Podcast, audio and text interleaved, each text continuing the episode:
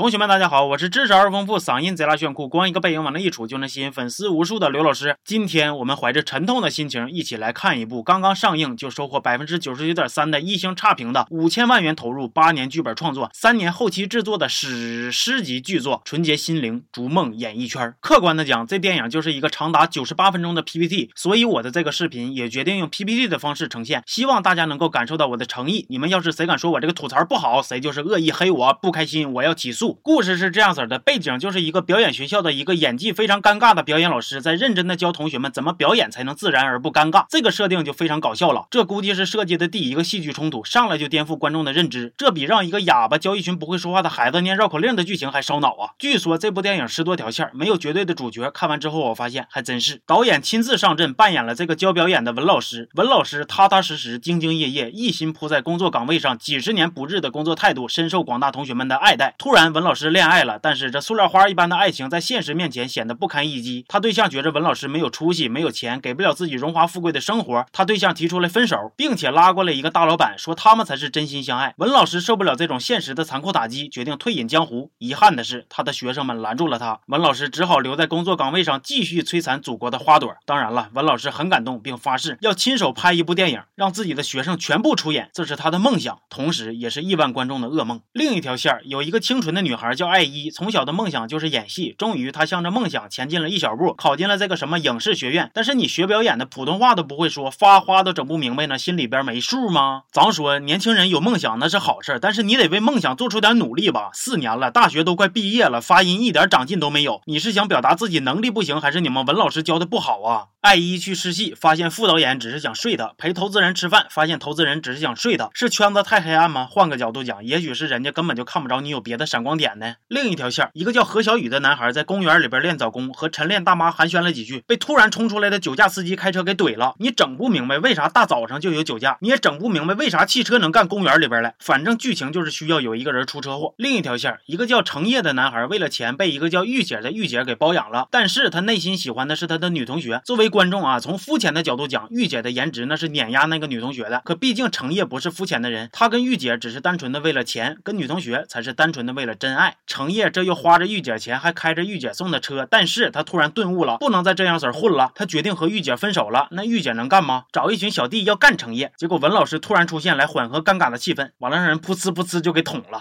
再一条线，一个叫冷成风的女孩，当初被一个外国人给收养了，她毅然决然的想来中国追寻自己的演艺梦。那养父不。同意呀，说你要去学表演呢，我就没你这个女儿。咱说这个养父也是仁至义尽了啊，人家都是为了更高的造诣出国深造，你这是回国钻研。你挑个北影、上戏、中戏去学，我估计你养父都不能急眼。你非挑一个人家没听过的什么影视学院，那整个学校除了你们班同学，你都看不着其他人。你别说养父了，就是神父也不能同意你去呀。完了，冷成风为了争取女一号的角色，决定陪投资人睡，结果让人家给撅了。那为啥挨撅？你心里边还没数吗？你个儿比投资人高，长得比投资人壮，你俩上。上床那算谁显谁呀？反正就是这么一堆小故事，希望通过这部电影呢来揭露一下演艺圈的潜规则。为了钱那就被包养，为了红那就陪睡觉。咱们先不说这个圈子里边有没有这种情况啊，那你电影里边表现的都是啥呀？导演、投资人、这老板那老板的，见着女孩就想睡呀？啥花花草草人家没见过呀？至于这么饥不择食吗？你这也太能埋汰人了吧？电影里边百分之七十的角色都说着一口带方言的普通话，服装搭配那也是历年罕见呐，穿着 Polo 衫把领子立起来，小姑娘穿着清纯。的。小白裙子配上松糕鞋，还他妈红底儿的，离老远我还寻思哪吒踩着风火轮呢。电影里边有个男孩和一个北京的女孩网恋了，连着三周，每周都坐飞机去看女朋友。那这段是怎么表现的呢？在校门口，男孩拎个箱子，配上字幕，出发了。完了黑一下屏幕，还在校门口，男孩拎个箱子，配上字幕回来了。来了回回三次啊！咱看话剧都带转场的吧？你这同一个场景就这么翻 PPT 似的就过去仨礼拜，一个人演的那叫独角戏，俩人演的那叫对手戏，这一大帮闲杂人等演的叫小品那。画风就跟快手成精了似的，而且咱说这个海报哈，真是让我不敢相信今年是二零一七年呢，这是从哪个九几年的挂历上撕下来的吗？据说这个电影是十二年磨一剑，那是你刀不快呀，还是没使磨刀石啊，还是这剑是十二年拿手硬撸出来的啊？蛰伏十二年，不鸣则已，一鸣就星星人呐！导演说，一般电影三条线，云图六条线，你这个作品十一条线，你这是拍电影呢？你寻思你画电路图呢？知道现在网大网剧都是什么水准了吗？说那都是欺负人，你。你就看看 Papi 酱那些短视频，演技都能碾压你们了吧？还不脚味儿呢！最让我难过的是，有一堆人出来站台，各种夸呀，都给我干懵了。我当时买票的时候，看到一种奇怪的场景：偌大个电影院，最佳观影区没人买，卖出去的都是边边角角的位置。咋的呀？观众都这么低调了吗？看个电影还得猫犄角旮旯，怕狗仔队盯上啊，还是咋的？哎呀，看了一眼豆瓣的评分，两分，好于百分之零的喜剧片，好于百分之零的剧情片。你干脆来一个好于百分之零的片得了呗。没有无赖，就没有伤害。请记住，您对视频的每一次转发都有可能拯救一位无辜的观众。谢谢。